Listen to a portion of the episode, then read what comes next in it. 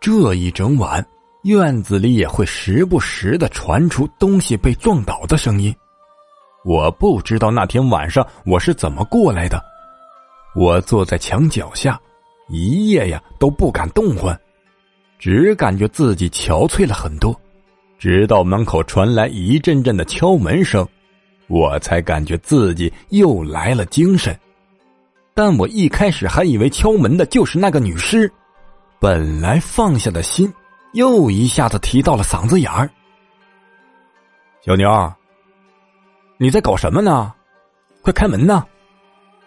直到门口响起了那个熟悉的声音，我的心才放了下来。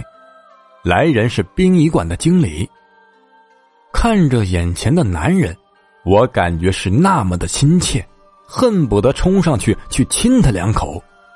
我哭着把昨天晚上的事情告诉了经理，还好经理他们等人并没有笑话我，反而是不停的安抚着我的情绪。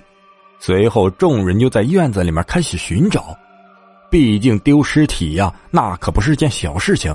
幸好没过多久，就在院子的一个角落找到了尸体。我都不敢去多看。他在院子里面折腾了一晚上，把身上的衣服都刮破了。这件事情谁都没敢拿出去乱说。不仅没收那家人的钱，还免费给化了妆。我带薪休息了大半个月。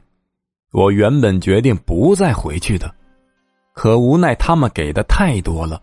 而且这份工作真的很轻松，而且我又有社恐，实在是找不到更适合我的工作了。本集播讲完毕，感谢你的收听。只讲故事，切勿迷信。如果你喜欢灵异鬼故事的话，点个订阅关注，下集更精彩。陪伴女鬼，深宵。